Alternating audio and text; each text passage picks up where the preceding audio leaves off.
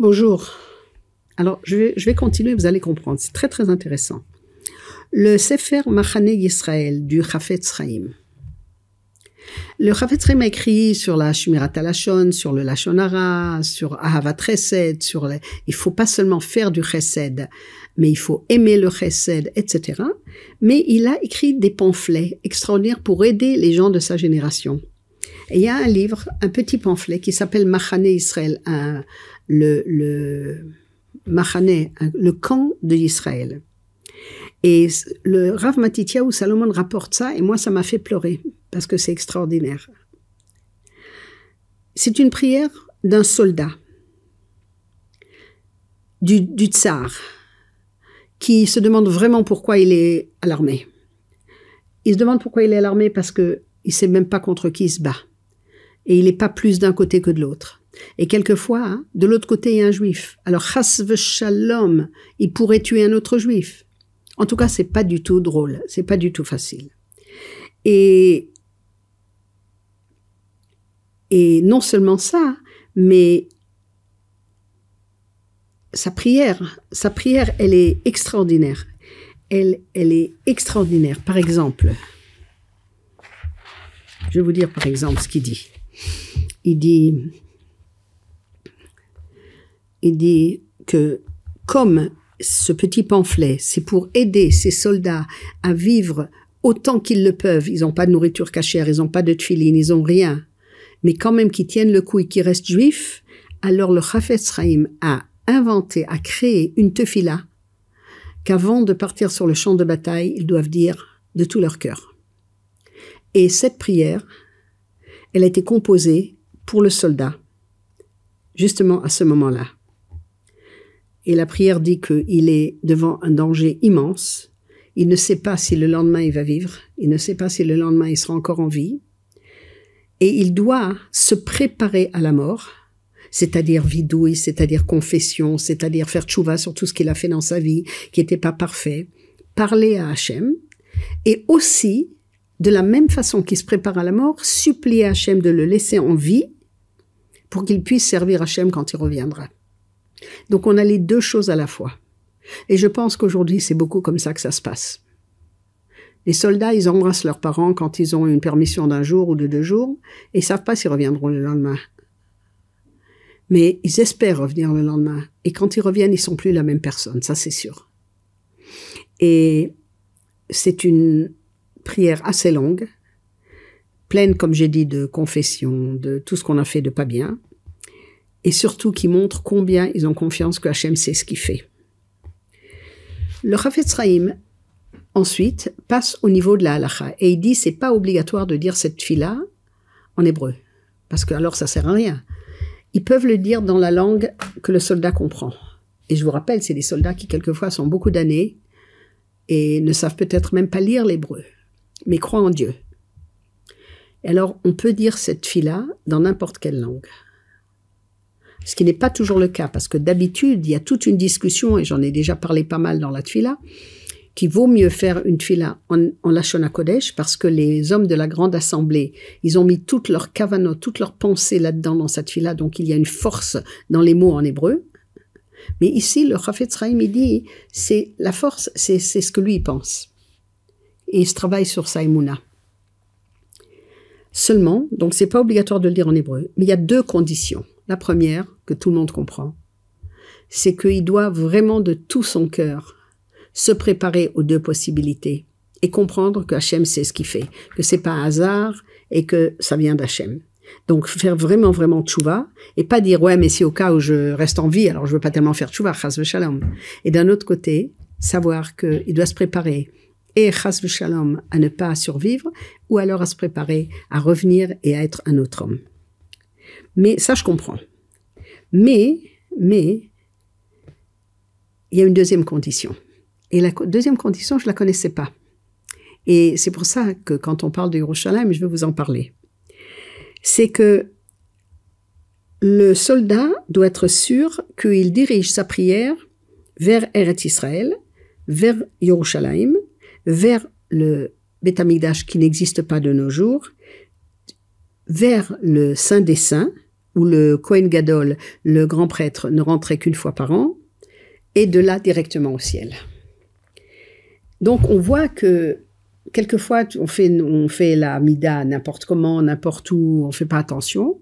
Eh bien pas du tout. La mida, c'est quelque chose de très très très sérieux et de, de penser, si on ne peut pas être sûr dans quelle direction c'est, mais au moins de penser que c'est, euh, ça doit passer par Yerushalayim. Et ensuite, comme je vous ai dit, et je vous ai déjà donné les sources, le Chafetz dans son livre, il montre combien Shlomo Ameler en parle. Et il explique, Shlomo Ameler, nous dit Rav Matitia ou Salomon, que lorsque il a euh, construit le temple, ce qu'il voulait, c'est créer un point de connexion entre le monde physique et le monde spirituel. Un conduit pour nos prières, qui, et pour qu'elles aillent directement au ciel et qu'elles soient nettoyées pendant le processus, eh bien, si elles passent par Eretz Israël, Yerushalayim, le temple et le, et le Saint des Saints, ça les nettoie complètement. Et ces prières-là, elles sont plus fortes que les autres. Et c'est ça que euh, le Chavetz dit aux soldats. Quand vous, quand vous allez prier, juste avant d'aller au champ de bataille, priez vers Eretz Israël, priez vers le Saint des Saints, priez vers Yerushalayim. Et même si vous êtes en pleine Russie, même si vous êtes à l'autre bout du monde, priez vers Eretz Israël. C'est, très intéressant. Et alors, Shlomo Ameler dit, à ce moment-là, Hachem nous pardonnera. Il demande à Hachem de nous pardonner et il nous pardonnera. Une jeune fille m'a demandé, on faisait un cours de tfila, comment ça se fait qu'on dit que les tfilotes qu'on fait avec, avec euh, ferveur, elles sont toujours répondues Et c'est pas vrai. C'est pas vrai. Alors qu'est-ce qu'on répond? Alors comme c'est pas un, un, cours live, je vais vous donner la réponse que je lui ai donnée. C'est très intéressant parce que elle dit on prie et on prie de tout son cœur et à la fin on n'est pas répondu. Il y a deux mots qu'il faut comprendre.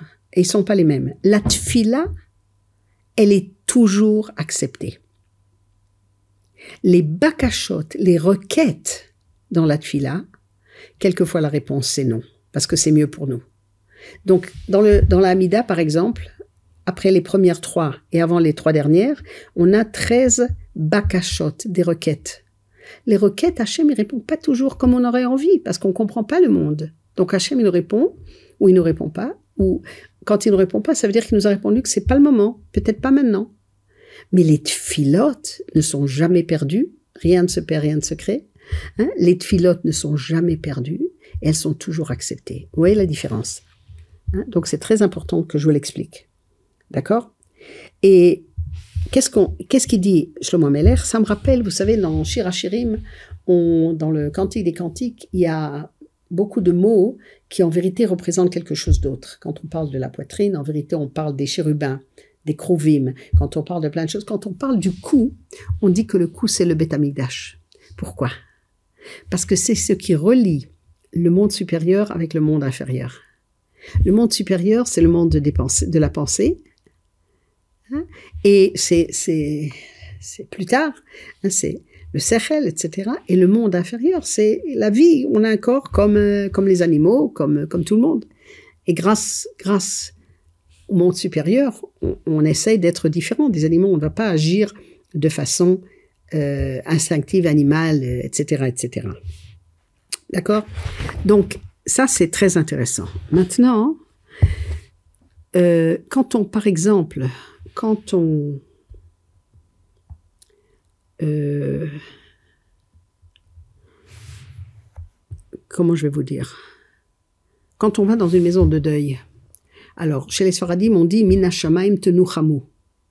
Mina Shamaim Tenuchamu, ça veut dire euh, que le ciel euh, vous console. Avec l'aide de Dieu, on sera consolé. Chez les Ashkenazim, on dit Hamakom yanachem etrem betoch she'ar aveletzion v'Yerushalayim. Tout à coup, on rentre dans les termes et on dit que Hachem nous, nous console parmi le reste des de ceux qui euh, qui qui comment dire euh, qui qui font le deuil de Yerushalayim, de Tzion et de Yerushalayim. D'accord? Et qui, qui est-ce qui, qui, est qui fait le deuil de Yerushalayim toute la journée? Vraiment pas nous. La plupart du temps, pas. Alors, on a un mariage, le verre qu'on casse, à des fiançailles, l'assiette. Quelquefois, on se rappelle, euh, quand on mange en semaine, pas une, euh, pas un repas de mitzvah, spécialement. Alors, on a l'habitude de pas mettre de musique. Vous savez ça? Ça veut dire que si c'est des Shiva Brachot, alors oui. Si c'est euh, Shabbat, bien sûr que non, mais si c'est Rolamoued, oui. Mais en général, si c'est pas du halavi, si c'est du, de la viande, eh bien, on met pas de musique. Pourquoi? Parce que le temple est détruit. Hein, plein de choses comme ça. Euh, pourtant, pourtant, le reste du temps, on oublie pas mal. Et qu'est-ce qu'on dit? On dit si je t'oublie Jérusalem, que ma main euh, oublie sa force. D'accord? Que ma langue soit attachée à mon palais. Ça, je peux plus parler, plus rien. D'accord? Euh, alors, évidemment, pour comprendre, il faut comprendre qu'il ne s'agit pas du morceau de terre uniquement. Il s'agit de la, et c'est ça que Shlomo Melechi nous explique, il s'agit que Yerushalayim, c'est la relation de l'homme avec Hachem, qui est représenté par Yerushalayim. Euh, le prophète Jérémie, par exemple, euh, il a, prophète Jérémie, qu'est-ce qu'il fait? Il a, euh, vous savez ce qu'il a fait? Il a dit une phrase que tout le monde connaît, mais juste avant une phrase que personne ne connaît. Dans le deuxième chapitre de Jérémie, il y a marqué euh, Zachartilach, Koamar Hashem, ainsi a dit Hashem. Zachartilach, Chesed Je me souviens du Chesed que tu as fait quand tu étais jeune, quand tu étais Makala, que tu m'as suivi dans le désert et que tu m'as fait confiance, etc., etc. Hein, c'est un chant, c'est une chanson. Hein, Zachartilach, Chesed Je ne sais pas qui m'écoute, alors euh, je vais pas le chanter, mais tout le monde connaît. D'accord? Et non seulement ça, hein, tu m'as suivi dans le désert. Le Talmud du Gaon de Vilna. Raphaël de Vologine. Il se demande qu'est-ce que c'est que ça? Parce que si vous regardez le texte, il n'y a pas marqué uniquement euh, Tilar, je me souviens de toi, de ta jeunesse, quand tu m'as suivi dans le désert, etc. Mais il y a marqué Yerushalayim. Il a dit, il a dit dans les oreilles de Yerushalayim. Depuis quand Yerushalayim a des oreilles? Depuis quand Yerushalayim a des oreilles? Et en plus, qu'est-ce que ça veut dire tout ce Et puis parler du désert que tu m'as suivi dans le désert. Alors pour ça, je dois beaucoup me souvenir du temple et de qu'est-ce que, de quoi on parle exactement? Alors Raphaël de Vologine, il dit comme ça. C'est qu'en Kabbalah, le nom Yerushalayim est le nom, comme ça vient de Yoru et de Shalem, ça vient de... C'est très intéressant. Ça vient de... Je vais vous dire ce que la Kabbalah, elle dit. Elle dit Makom knisat hitkalelut neshamot shel klal Israël. Euh, ici, sur terre et dans le ciel, Jérusalem est le nom qu'on donne à la force quand ils sont unifiés, quand le peuple d'Israël est unifié, la force qu'il a. Ça veut dire que quand Hachem dit à, Jérémie, le prophète, qui a vécu la destruction du premier temple, appelle dans les oreilles de Yerushalayim.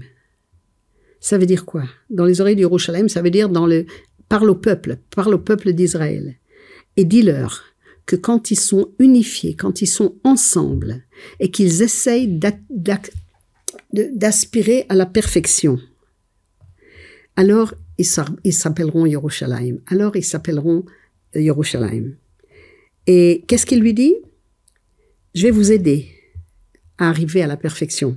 Rappelez-vous quels étaient vos premiers pas en tant que nation Vous êtes sortis d'Égypte, des miracles incroyables, et vous avez eu le courage de me suivre en dans le désert, avec une promesse qu'on arrivera une fois en Israël, à Yerushalayim, en, en Eretz Israël. Mais vous m'avez suivi dans le désert, c'est-à-dire qu'il faut une, un bitachon, une foi, une confiance illimitée pour suivre Kadosh Baruch dans des cas comme ça. Et ça, je me souviendrai de ça toujours, et je vous promets qu'à la fin, tout ira bien. Ça, c'est l'importance de Yerushalayim. Maintenant, dans, dans, je comprends pas très bien parce que pourquoi spécifiquement ça et surtout dans le désert? Bon, bah dans le désert parce que c'est difficile d'être d'accord d'aller dans le désert. Mais il y a quelque chose de très intéressant, dit, dit ou Salomon. Il dit que dans la parashat Shlach, dans Bamidbar, il y a il y a deux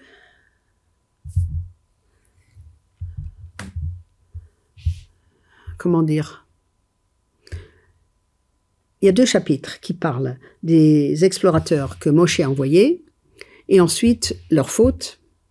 Et une partie du peuple n'en pouvait plus quand Hachem les a punis, et leur a dit, et alors ils ont dit, Nitnarosh venashuva mitzrayim. On va, on n'en peut plus. C'est trop difficile. Euh, on va, on va retourner en Égypte. On va donner, on va se donner un nouveau leader Hein, pas Moshe Rabbeinu, et on va retourner en Égypte. Nit narosh venashuva mitzrayim. C'est bizarre. C'est bizarre. Qu'est-ce que ça veut dire?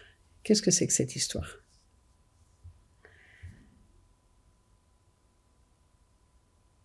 Demande le Stipler, le père de Raphaël Kanievski. Il se rappelle pas Am Israël ne se rappelle pas quand ils disent une chose pareille que c'était l'horreur en Égypte.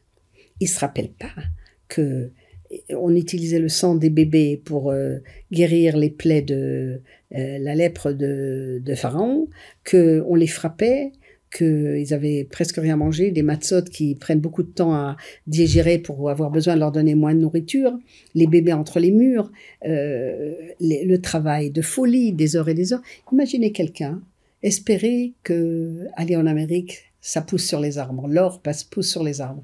Et au bout de quelques temps, ils se rendent compte que, au contraire, c'est workaholic, comme on dit en Amérique. On travaille 14 heures par jour, on aime l'argent, alors on travaille comme des fous.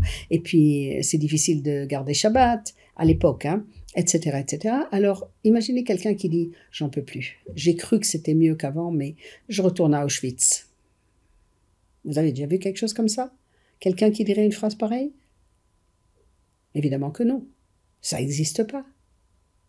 Alors pourquoi ils ont dit, demande le Stipler, pourquoi ils ont dit Nitna, comment est-ce que c'est possible qu'ils ont dit Nitna Roche la Shuval Mitzrayma?